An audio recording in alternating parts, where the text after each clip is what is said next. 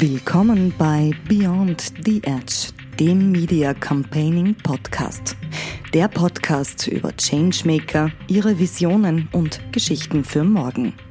Erfahren Sie jetzt, wie wir Menschen inspirieren, Großes zu leisten. Durch die Sendung führt Martin Aschauer. Mein heutiger Gast ist Landtagsabgeordneter in Wien. Du bist auch einer der Bundesvorstände der Grünen Österreichs, warst drei Jahre lang Landessprecher der Grünen in Wien.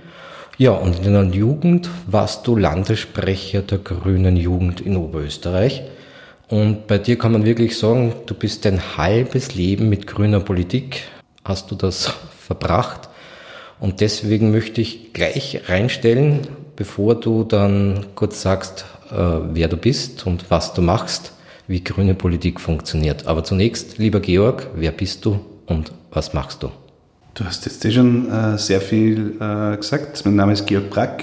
Ich bin mittlerweile 39 Jahre alt, ich bin vom Beruf her Sozialarbeiter äh, in der Wohnungslosenhilfe und bin seit 2020 jetzt Gemeinderat und Landtagsabgeordneter in Wien. Bin da zuständig für das Themengebiet Wohnen, Wohnbau, Stadterneuerung, also gerade ein sehr spannendes Thema und ja, bin wie du Oberösterreicher, das heißt, es wird mir passieren, dass ich jetzt in Dialekt äh, kippe, wenn wir beide sprechen. So, und jetzt wahrscheinlich die vermutlich einfachste und doch schwierigste Frage. Bitte erklär mir, was grüne Politik ist.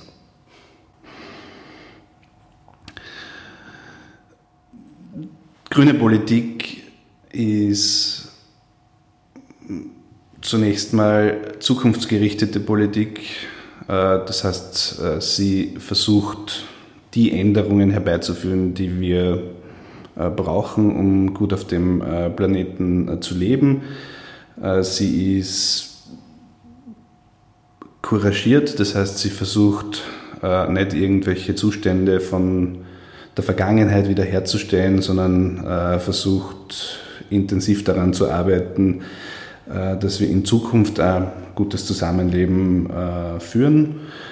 Und im Moment beschäftigt sich grüne Politik zentral mit der Frage, wie schaffen wir die Transformation zu einer Gesellschaft, die das Klima schützt und die auf diesem Planeten nur länger als ein paar äh, Jahre existieren kann.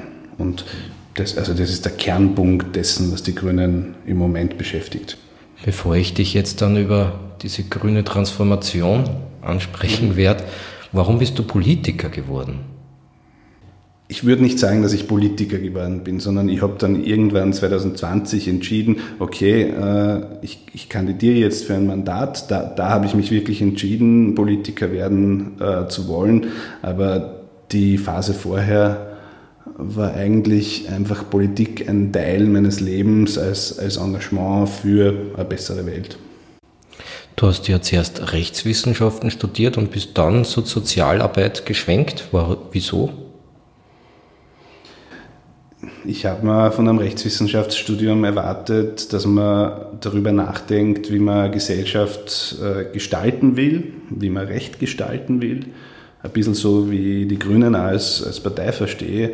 Äh, und musste herausfinden, dass das Rechtswissenschaftsstudium sich im Wesentlichen damit beschäftigt, wie man Recht interpretiert und wie man das, was schon irgendwelche Leute vorher sich ausgedacht haben, inklusive Gesetzgebern, äh, auslegt. Und das, ich habe das recht lang versucht. Also ich bin, ich habe das dann trotzdem zu machen, weil man hat sich dafür entschieden und dann, äh, dann will man das auch machen. Aber in Wirklichkeit hat es nicht dem entsprochen, was ich wollte.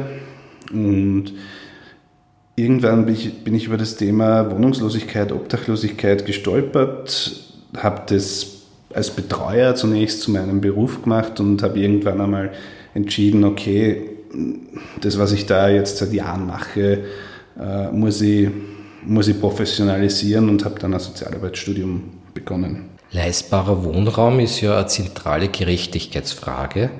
impliziert aber auch irgendwie billig bauen und zubetonieren. Oder irre ich da? Würde ich sagen, äh, irrst du. Die, äh, die ähm, den im Moment äh, leistbarsten Wohnraum äh, bauen, nämlich die gemeinnützigen Bauträger, sind gleichzeitig die, die mit der höchsten Qualität bauen. Also äh, billig ist es in dem Sinn nicht. Sie blenden nur durch die Gemeinnützigkeit die Rendite aus. Sie dürfen keine Gewinne machen, sondern müssen das gesamte Geld im Organisationsgefüge, das sind gemeinhin spricht man von Genossenschaften, die organisieren sie in unterschiedlichsten Art und Weisen. Also die behalten das Geld, müssen das Geld per Gesetz in der Organisation behalten und reinvestieren und die schaffen es mit äh, mit den Ressourcen, die ihnen zur Verfügung stehen und mit der Wohnbauförderung äh, leistbarer zu bauen wie viele private. Und wenn man Leute in Wien jetzt fragt, die in einen Neubau, in einen privaten, in einen gewerblichen ziehen, äh, wie sie die Wohnqualität dort erleben, dann gibt es ganz viele, die erzählen von erheblichen Baumängeln, von eigentlich einer schlechten Ausstattung, weil da viele investieren, um äh, schnell äh, quasi Eigentumswohnungen zu verkaufen um großes Geld und es denen gar nicht um die Langfristigkeit geht. Das wäre die, die Antwort auf die eine Frage. Die andere Frage, die du gestellt hast, ist Bodenversiegelung. Ähm, ja, äh, wenn wir beim Wohnungsneubau äh, sind, geht es um Bodenversiegelung äh, teilweise. Unser Zugang ist, wir müssen Brownfields, also schon verbaute oder schon versiegelte Flächen nutzen, bevor wir Greenfields äh, nutzen.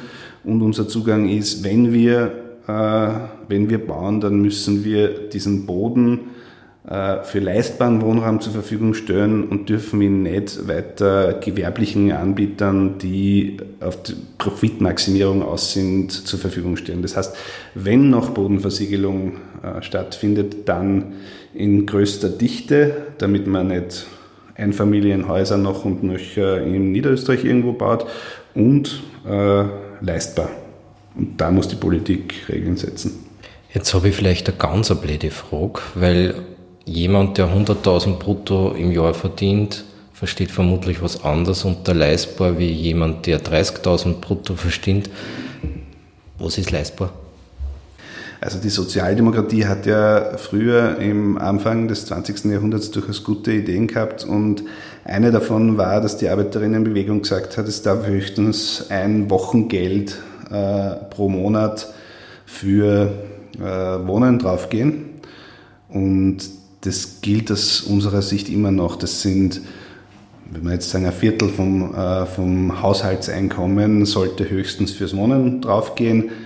Und das muss man mit politischen Maßnahmen sicherstellen. Da gibt es sicher ein unteres Einkommenssegment, wo man auch mit Wohnbeihilfe helfen muss, damit es dann am Ende 25 Prozent sind.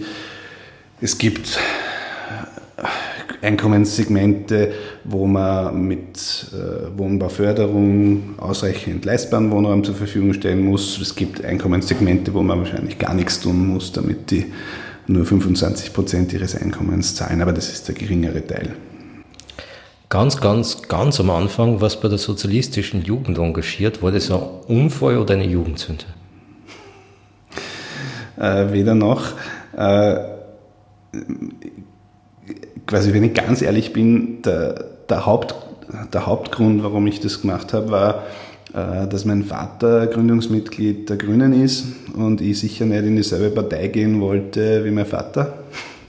Und dann habe ich, mir, habe ich mich am Markt in Steyr, wo ich herkomme, umgeschaut und es hat damals weder eine grüne Jugend noch eine sozialistische Jugend gegeben.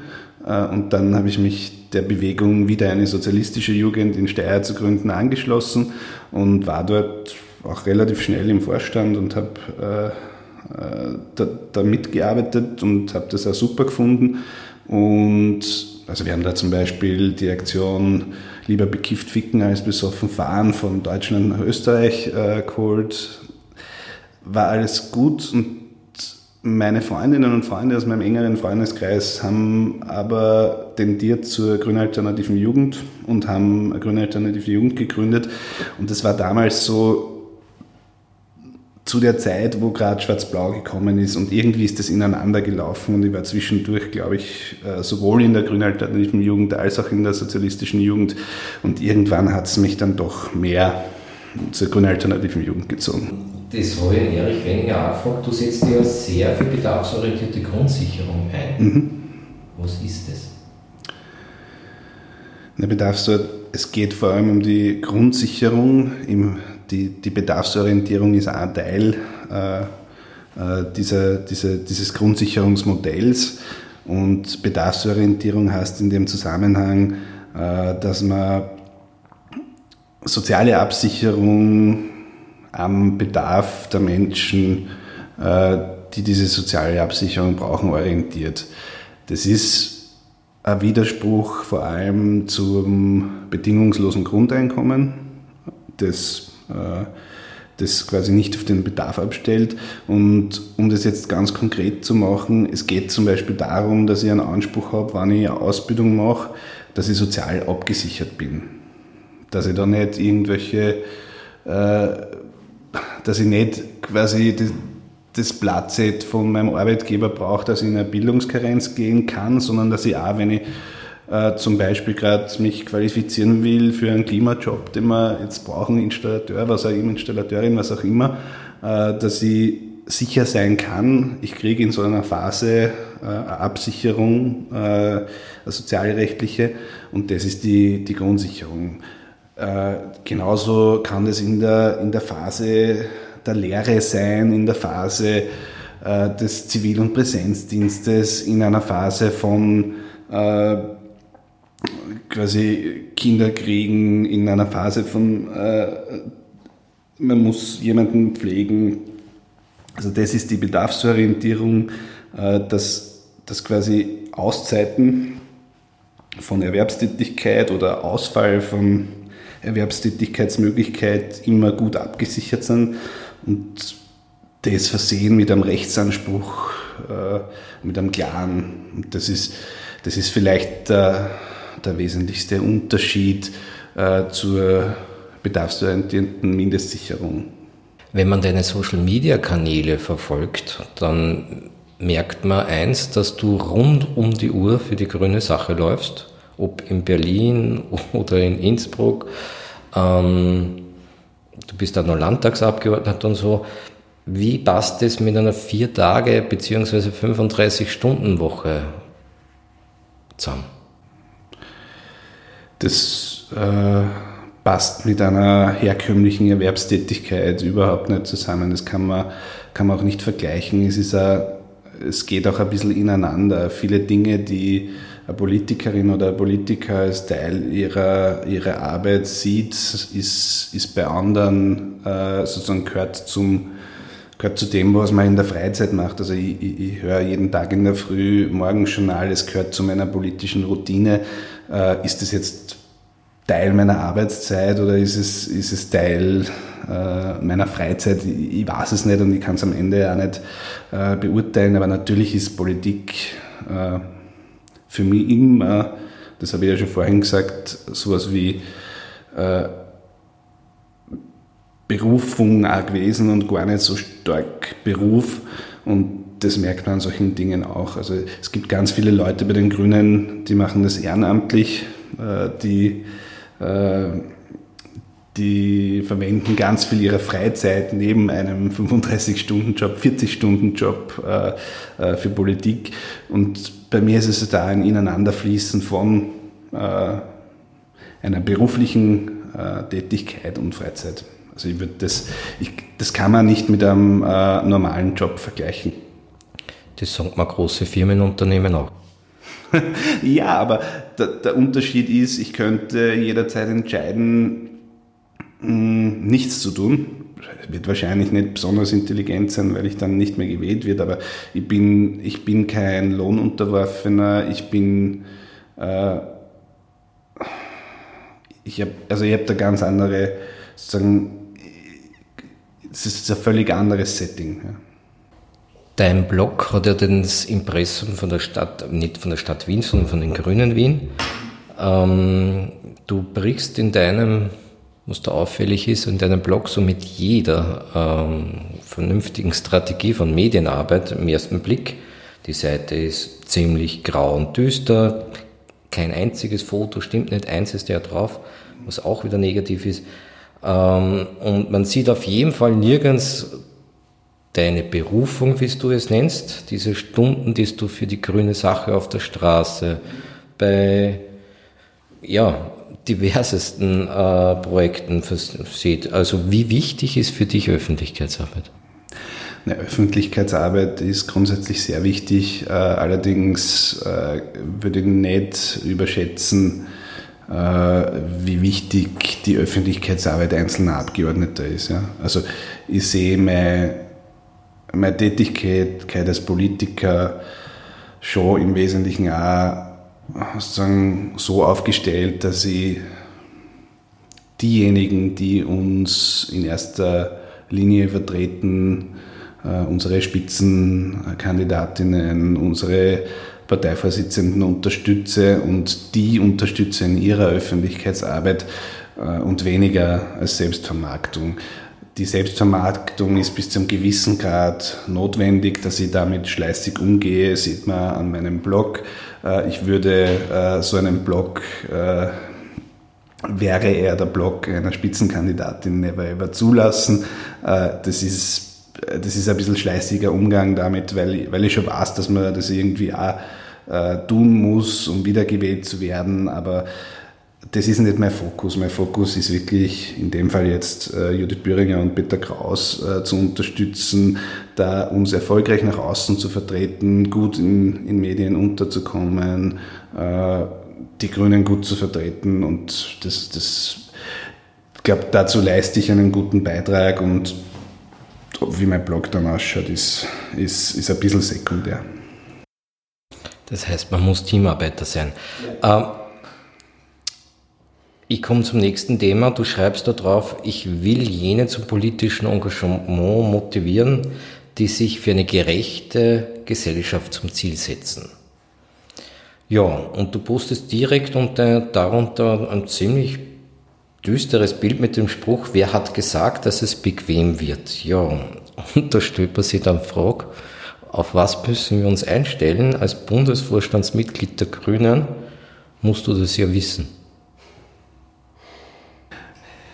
Ich glaube, äh, das, hat gesagt, dass es bequem wird? Das ist ein, ist ein sehr schönes Bild, finde ich. Es ist, äh, ist ein, äh, da geht es um, das ist der beschriebene Bildwitz, das gab es früher mal bei Stermann und Grissemann im Salon Helga.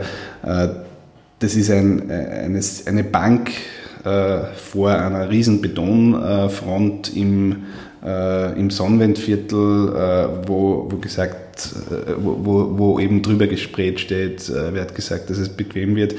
Äh, und ich finde das schon treffend, weil es ist einerseits sagen ein bisschen eine kritische Note bezüglich dem äh, zu betonieren und dann, äh, also das ist natürlich die, die Ironie dieses, dieses Bildes und gleichzeitig entspricht es aber meinem politischen Zugang. Wir haben äh, wenige Jahre, um die Klimakatastrophe zu verhindern. Äh, und das wird nicht bequem. Also da brauche ich gar nicht Bundesvorstandsmitglied äh, zu sein. Das kann jeder eigentlich aus den Medien äh, erkennen und aus dem, was in unserer Umwelt passiert, dass es nicht bequem wird, wenn wir uns vor dieser Katastrophe noch retten wollen. Wir haben so viel zu tun, wie wahrscheinlich keine Generation vor uns, die wir, äh, äh, die wir gekannt haben, jedenfalls. Ja.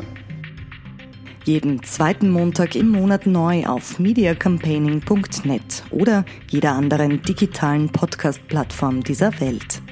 Changemaker im Gespräch über Visionen und Geschichten von morgen. Der Podcast von und mit Media Campaigner Martin Aschauer.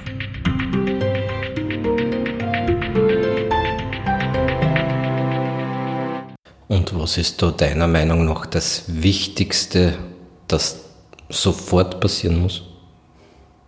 Oder demnächst zumindest? Es ist echt schwierig zu sagen, was das, was das Wichtigste ist, wenn man an so vielen Stellen äh, gleichzeitig ansetzen muss. Äh, ich, ich kümmere mich jetzt einmal um den Bereich, den, äh, der, der mich als Wohnbausprecher auch sehr intensiv betrifft und das ist die, die Frage der, der Wärmewende im, im Wohnbaubereich. Das heißt so viel wie wir müssen in Wien raus aus Gas, äh, raus aus den Barölofen, die es auch noch gibt, aber das Gas ist unser Hauptproblem und müssen schauen, dass wir in den nächsten 16 Jahren ist das Ziel, klimaneutral werden im Gebäudesektor und das ist eine Riesenherausforderung. Da fehlen uns die, da müssen wir anfangen, die Leute auszubilden, die das machen, wenn wir nicht ausreichend haben werden. Da müssen wir anfangen mit Förderungen, die sicherstellen, dass das Wohnen dann leistbar bleibt. Äh, da müssen wir anfangen bei den Gemeindebauten, die derzeit massiv im Rückstand sind, was das betrifft. Also tatsächlich, es wird nicht bequem, wenn wir so viel zum Tun haben. Ja. Ich habe das bei dir so verstanden, dass der Markt keine, keinen leistbaren Wohnraum in Wien schafft. Glaubst du nicht an die Marktwirtschaft oder ist das nicht vielmehr das Mietrecht, das politisch grün ja auch mitgestaltet ist, einfach der Sargnagel dran? Ich sage nur, die Umstellung von einer Warmmiete auf eine Kaltmiete zum Beispiel ist ein politisches äh, Geschichtel und wäre vermutlich die größte soziale und wirtschaftliche Erfolgsstory. Hm. Nein, also ich stehe zu dieser Aussage, dass der Markt keinen leistbaren Wohnraum äh, schafft, weil äh, das hat der Markt in den letzten, äh, im letzten Jahrzehnt hinlänglich bewiesen. Wir haben so viel frei finanzierten Wohnbau in Wien wie noch nie. Äh, und die Wohnungen, die Wohnpreise sind äh, massiv über, äh, über, der, über der allgemeinen Lohnentwicklung gestiegen. Das heißt, wir haben, wir haben eine Auseinanderentwicklung von Wohnpreisen und äh, Löhnen und das äh, hängt und das vor allem oder eigentlich ausschließlich im Bereich des gewerblichen Wohnbaus. Ja. Das heißt, äh, die, die, die privaten Wohnbauträger haben den Beweis angetreten, äh, dass es der Markt äh, nicht schafft, äh, quasi einen, einen leistbaren Wohnraum zu schaffen. Und das ist ja ein Bereich, der nicht reguliert ist durch das Mietrecht. Dieser Neubau ist nicht reguliert durch das Mietrecht. Und obwohl sie extrem teuer sind und die Preise immer mehr nach oben getrieben haben durch Spekulation. Das ist äh, zu, zugegeben, der einzelne Bauträger kann da wenig dafür, weil die Bodenpreise durch Spekulation immer höher werden und man dann irgendwann einmal äh, quasi das gar nicht mehr anders darstellen kann. Aber wenn, wenn der, der Staat nicht regulierend eingreift, dann geht das einfach immer mehr nach oben. Und obwohl das so ist, äh, schafft der äh, private Wohnbau keine Qualität, die in irgendeiner Weise in, die, die sozusagen in Richtung Klimaneutralität zum Beispiel führt. Also die, der Energiestandard bei den, äh, beim gemeinnützigen Wohnbau ist deutlich, deutlich höher äh, wie im privaten Wohnbau. Der insgesamte, im, im, privaten Wohnbau findet man irgendwelche Plastikfenster, im gemeinnützigen Wohnbau hast du Holz-Alu-Fenster. Du hast, äh, also der, der, gemeinnützige Wohnbau ist innovativ in Sachen erneuerbarer Wärmeversorgung, der private Wohnbau, denen ist es wurscht, die schließen weiter ans Gas an, weil sie verkaufen das dann eher alles ins Eigentum ab. Also äh, ich, ich bin überzeugt davon, dass wir mit gewerblichem Wohnbau äh, kein leistbares Wohnen schaffen. Ja. Und du hast die Warm- und Kaltmiete angesprochen. Ja, ich glaube, wir müssen äh, zu einer Gesamtwohnkostenbetrachtung kommen, wenn wir diese ganzen Sanierungsfragen schaffen wollen. Ja. Gesamtwohnkostenbetrachtung heißt, äh, Mieter, Vermieterinnen, die die Häuser sanieren, dürfen ein bisschen mehr verlangen, was die Miete betrifft. Äh, Vermieterinnen, die das Haus nicht sanieren, dürfen noch weniger verlangen. So eine Gesamtbetrachtung, äh, die halte ich für sinnvoll. Sie muss am Ende dazu führen, äh, dass die Mieterinnen nicht mehr bezahlen, weil sonst haben wir keine Akzeptanz für diese notwendigen Transformationsschritte und das muss man halt subventionieren. Es gab früher in Wien auch die Sockelsanierung, da ist die Sanierung äh, zu 100 Prozent von Gründerzeitenhäusern die, zu, äh, gefördert worden. Und das glaubt man heute gar nicht mehr, dass in den 80er Jahren einfach Sanierungen zu 100 Prozent gefördert worden sind und dann hat man halt eine Zeit lang äh, leistbare Miete garantieren müssen. Ja, ich glaube, wenn zum Beispiel die Wartung der Gastherme ähm, man nicht den Einzelnen umhängen kann, dann gibt es auch keine Gastherme mehr drin, weil die in Wahrheit in der Wartung viel zu teuer sind. Aber wo ich relativ hinaus wollte, ist eigentlich was anderes. Was kannst du besonders gut?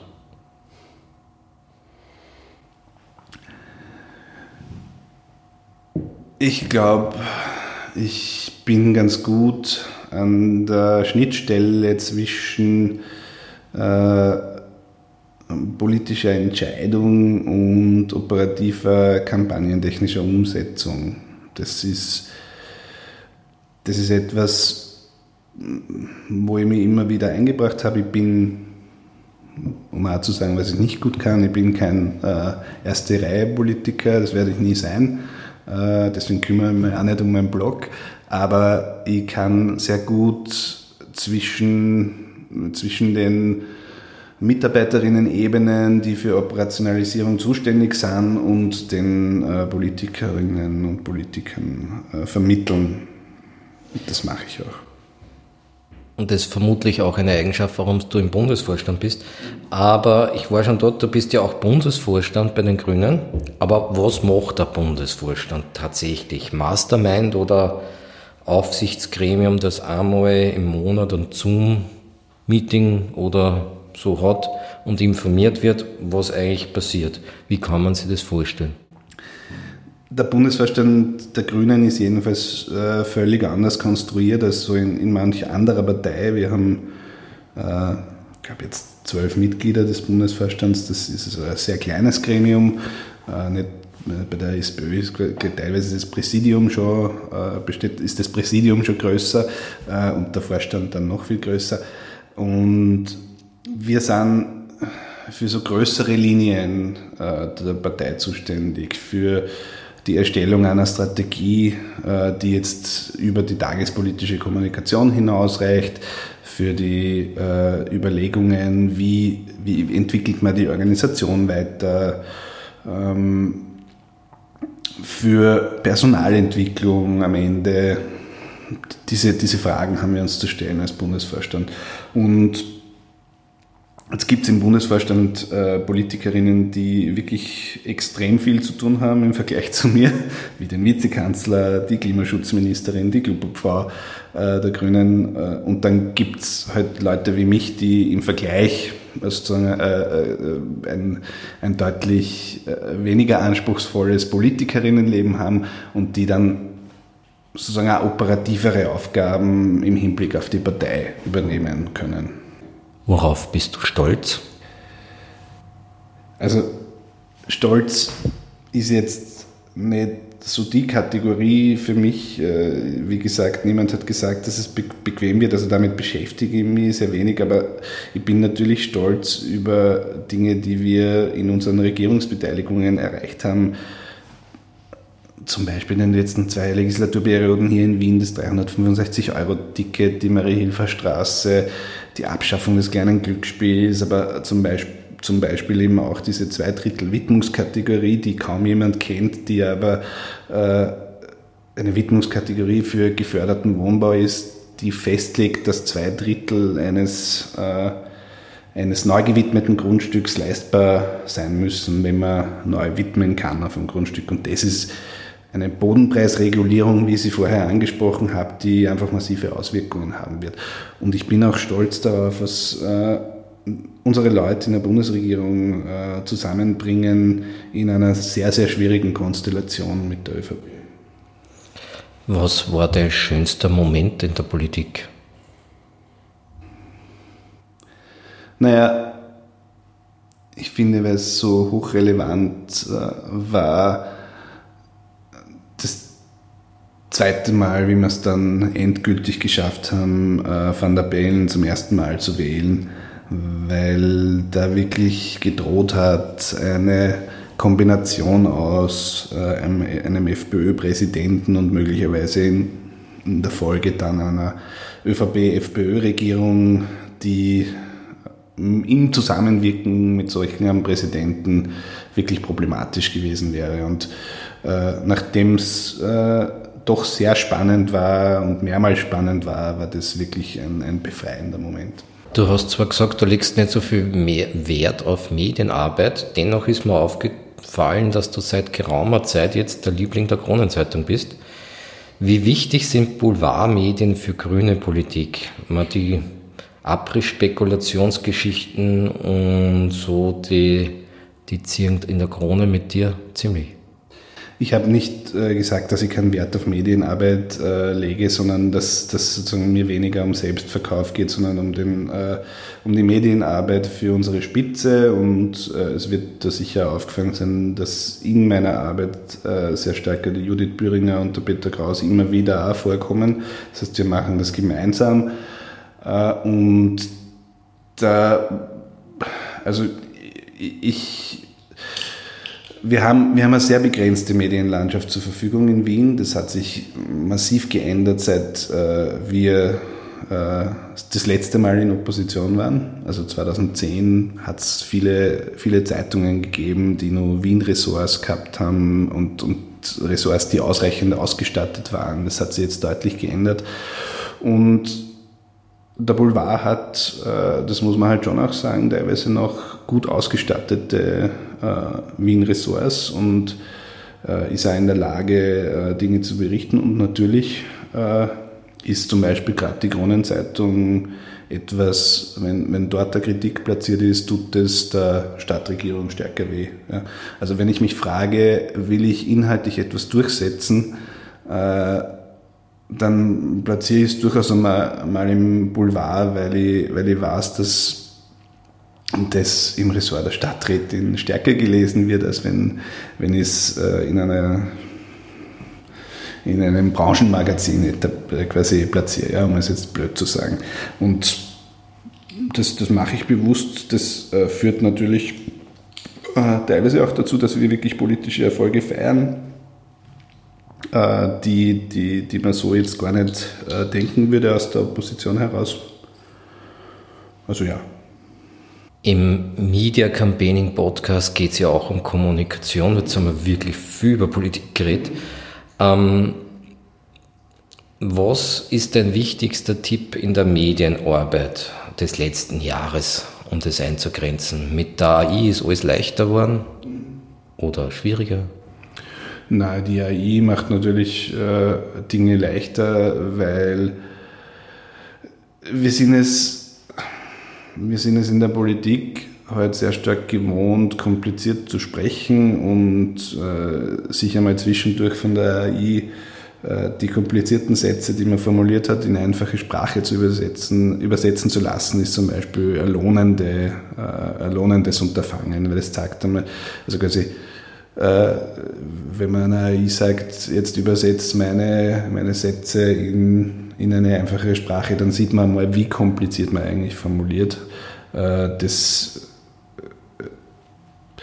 das ist schon, schon ein Lernprozess. Hm, ich glaube aber, die grundsätzliche äh, Thematik für Kommunikation, und da denke ich dann nicht an das letzte, letzte Jahr, ist immer nur, ich muss mir, überlegen, äh, äh, was ich, äh, was ich sagen will, welches Sprachbild ich benutzen will, wie, wie ich Dinge frame und das dann durchziehen. Ja, also das ist quasi, das ist der größte Fehler, den sehr viele in der Politik machen, dass sie ihre Kommunikation täglich neu erfinden. Also geht, man muss sich fragen, gehe jede Woche in, die, in, die, in, in meine politische Arbeit und überlege mir dort, äh, was ich kommunizieren will oder äh, gehe jede Woche in, in, meine politische Arbeit und überlege mir, wie ich das, was ich will, äh, kommunizieren will. Und ich halte weiteres für wesentlich äh, sinnvoller, nämlich wirklich sozusagen zu wissen, um was es geht und das dann quasi auch zu überlegen, wie erzählt man die Geschichte nochmal und nochmal, wie wiederholt man, um durchzudringen, weil wir sind in, einer, in einem Umfeld, wo extrem viel Kommunikation da ist, wo ganz viele Leute äh, einfach immer weniger mitkriegen. Ja. Was zeichnet deiner Meinung nach eine gute Politikkampagne aus?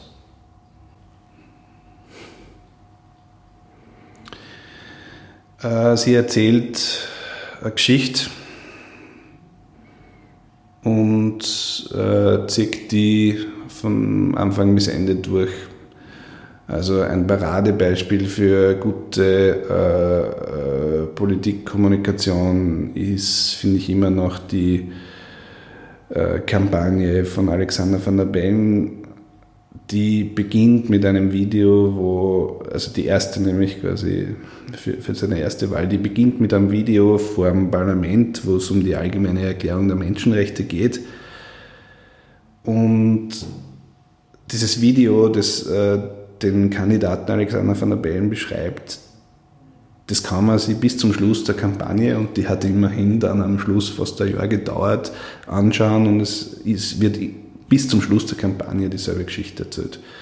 Äh, und das ist eine Herausforderung. Kannst du die Geschichte, die du erzählen kannst, in ein Video fassen? Wenn du das in ein einminütiges Video fassen kannst, dann hast du eine gute Chance, dass du äh, mit einem Helden, mit einer, dann hast du eine gute Chance, dass die Geschichte auch, äh, quasi verfängt. Wie sehen deine Visionen und Geschichten für morgen aus? Die sind im Wesentlichen übereinstimmend mit äh, denen der Grünen und es geht, ich habe es eh vorhin schon am Anfang erwähnt, es geht darum, diese Transformation in eine klimaneutrale Gesellschaft, ins Klimaglück, wie wir das in unserer Kampagne nennen, diese Mission Klimaglück quasi umzusetzen, weil wir, das ist die Aufgabe der Grünen, das ist ich ja als, als mein, ähm, meine Aufgabe dazu beizutragen. Und wir haben das große Bewusstsein, dass sich das nur dann ausgeht, wenn, wenn diese Transformation sozial gerecht stattfindet, weil wenn wir es nicht schaffen, äh, sozusagen die Leute ökonomisch äh, mitzunehmen, dann wird diese Transformation nicht klappen und dann landen wir ganz sicher in der Klimakatastrophe. Was aber bleibt, ist, dass Politiker irgendwie die, oder Politik, äh, Politiker sind ja die Repräsentanten dann und Politikerinnen natürlich, ähm, sehr stark fokussiert sind, gegeneinander vorzugehen. Und kein wirtschaftliches Unternehmen jemals würde auf so eine Idee kommen. Ähm, man kann am Dieselskandal von VW haben und du wirst keine einzige Automarken gegen sie vorgehen sehen, weil der Gesamtmarkt ist, wenn die Reproduktion schlecht ist, verkaufen wir weniger Autos gemeinsam und bringen immer weniger Leid zur Politik. Kaum mehr vertraut der Politik nach den jüngsten Umfragen. Warum?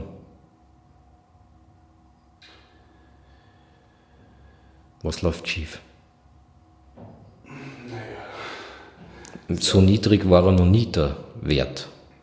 Ja, meine, also erstens haben wir äh, eine, eine Aneinanderhäufung äh, von Krisen, äh, die, die auch für die Politik komplex zu lösen sind und wir haben gleichzeitig eine zunehmend vereinfacht vereinfachte, äh, vereinfachende Diskussion über Politik, die, äh, die so tut, als könne, könne Politik irgendwie einen Schalter umlegen und dann ist irgendwas wieder anders. Äh, und das, das führt dann auch zu Frustrationen, wenn es, wenn es denn dann doch nicht so ist, weil Überraschung eine quasi äh, wirtschaftliche Situation tut man nicht einfach durch eine Maßnahme ändern, sondern es ist alles komplex am Ende. Also wir haben ein bisschen aufgehört, in, in der medialen Logik auch zu erklären, wie, wie komplex die, die Sachverhalte eigentlich sind. Der zweite Aspekt ist natürlich, dass durch äh, die konsequente Ermittlungsarbeit der Staatsanwaltschaften, aber auch durch äh, eine Justiz, die jetzt von einer Justizministerin äh, geschützt wird, der Freiheiten gewährt werden, äh, Korruptionsskandale sozusagen in einem Ausmaß aufgedeckt wurden, das selbst für die Zweite Republik in Österreich ziemlich beeindruckend ist. Ähm, das, das stärkt das Vertrauen in Politik jetzt auch nicht unbedingt der Eingriff äh, in persönliche Autonomie in, in der Corona-Zeit ist, ist natürlich auch ein Aspekt dieser ganzen Geschichte. Also ja, äh, das Vertrauen in die Politik war schon mal besser.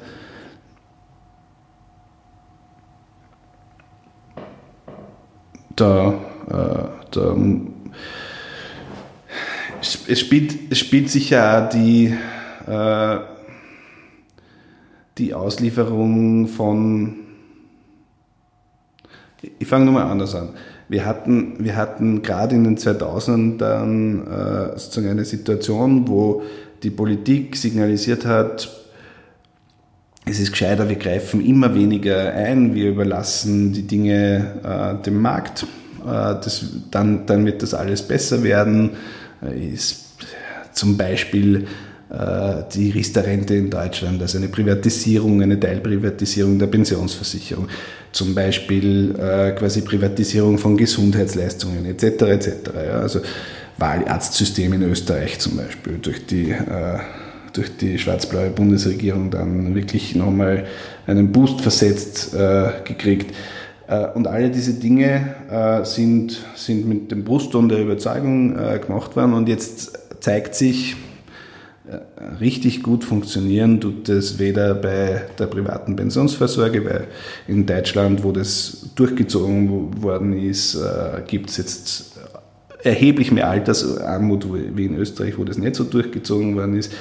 Es funktioniert nicht bei den Wahlärzten, weil wir auf einmal im, äh, im Regelgesundheitssystem den absoluten Personalmangel haben. Es funktioniert nicht beim Wohnen, das haben wir vorhin schon besprochen. Und die Politik hat aber hat aber sozusagen Anfang der 2000er suggeriert, es ist äh, quasi, wir kennen das eh nicht, wir müssen das alles an die Marktmechanismen ausliefern und jetzt muss man auf einmal wieder eingreifen. Also ich, ich halte das für einen strukturell angelegten Vertrauensverlust in die Politik, die damals Entscheidenden äh, verursacht hat, der der weit, also dieser Vertrauensverlust geht weit darüber hinaus, was wir jetzt in einer Legislaturperiode beeinflussen können. Ja? Aber ich glaube, Vertrauen kann man wieder herstellen, indem die Politik das Primat des Handelns wieder, das Heft des Handelns wieder in die Hand nimmt. Ja? Jetzt habe ich noch eine signifikante und schwierige Frage. Und zwar, äh, du hast das vorher angesprochen, äh, dass möglicherweise bei Neuwahlen ja nicht unbedingt besser ausschaut. Aber das ähm, war bis zu einem gewissen Grad kommunikativ von den Grünen verursacht, sage ich mal, weil es war ein, es war das Gesundheitsministerium ist bis heute grün geführt und die Zwangsimpfung war mitgetragen von Grün. Es ist von einem grünen Ministerium gekommen und die Freiheitlichen haben jetzt erstmals ihre Erzählung wieder aufbauen können. Heißen nicht umsonst die freiheitlichen Parteien. Framing ist ganz klar, die Regierung hat im Leben und Tod und die haben nicht im selben Kommunikationskapitel 1 im selben Frame antworten können, sondern im Frame einer Kernmarke. Die verstehen ja ganz was anderes unter Freiheit wie, wie die Roten beispielsweise aber sie haben ihre Erzählung wieder erzählen können und man hat als in einem grünen Ministerium ihnen überhaupt die Möglichkeit gegeben und seitdem geht es mit ihnen bergauf. Ich halte die Entscheidung für äh, die Impfpflicht äh, für im Nachhinein gesehen natürlich nicht gescheit. In der Situation, in der sie getroffen wurde, war also was ganz was anderes, weil wenn man äh, nicht sicher war, ob man den nächsten Lockdown und den übernächsten Lockdown äh, braucht, dass äh, solche massiven Eingriffe in persönliche Freiheit und sie waren zu, zu einem nicht unwesentlichen Teil ja notwendig, äh, die, die gemacht wurden, dass die ähm, erhebliche äh, sozusagen erhebliche Folgen in einer Gesellschaft zeitigen, das ist, äh, das ist klar, das kennen wir für, von allen äh, Pandemien, die es davor gegeben hat. Ja? Also das ist, ich, ich, ich frage mich auch ein bisschen, wie, wie sollte man das äh, anders besser machen. Ja? Also das sieht man ja nicht nur in, in Österreich, dass das sozusagen Populistinnen und Populisten Auftrieb gegeben hat, man hätte, hätte da das eine oder andere im Nachhinein gesehen sicher besser machen können. Äh, aber ja, äh, quasi, dass, dass sich eine, eine Partei völlig außerhalb des wissenschaftlichen Konsens setzt und, äh, und da halt gegen Maßnahmen anrennt, das ja, kann man in so Situation, äh, quasi kann man sich wünschen, dass das nicht passiert. Äh, Wenn es passiert, dann, dann hat man in der Politik nur eine viel, viel schwierigere Verantwortung zu tragen äh, für das Allgemeinwohl.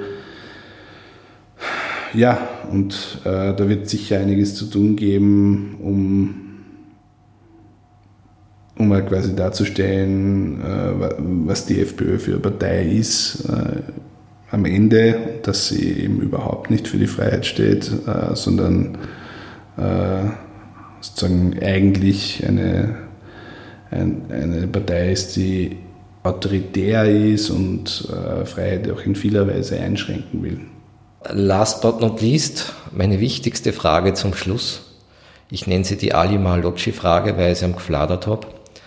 Ähm, angenommen, 8 Milliarden Menschen erreicht dieses Mikro jetzt und du hast nur 30 Sekunden Zeit. Was sagst du ihnen? Gute Frage.